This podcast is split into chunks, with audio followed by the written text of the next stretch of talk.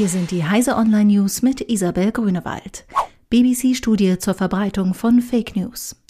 Dutzende Studienteilnehmer in Indien, Kenia und Nigeria haben fleißig Fake News in sozialen Netzen und Messenger verbreitet, ohne auch nur zu versuchen, die Nachrichten zu verifizieren. Das berichtet die BBC, die für die Analyse eine Woche lang Zugriff auf die WhatsApp- und Facebook-Accounts von 80 Personen in den drei Ländern hatte.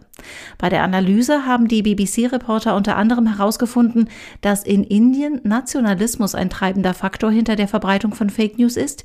In Kenia würden besonders viele Betrügereien rund um Finanzen und Technologie verbreitet, während in Nigeria vor allem Falschmeldungen in Zusammenhang mit Terrorismus und der Armee beobachtet worden seien. VDE warnt vor größter Ingenieurlücke in der Elektro- und Informationstechnik. Deutschland steuert auf die größte Ingenieurlücke in der Elektro- und Informationstechnik aller Zeiten zu, warnt der Verband der Elektrotechnik, Elektronik und IT. In den kommenden zehn Jahren würden in Deutschland deutlich über 100.000 junge Ingenieure in dem Sektor mehr benötigt, als hierzulande ausgebildet werden, erklärte VDE-Geschäftsführer Ansgar Hinz zur Vorlage einer VDE-Studie zum Ingenieurberuf. Die Abbrecherquote in der Elektro- und Informationstechnik sei so hoch wie nie. Euro 5 Fahrverbote für Stuttgart bestätigt.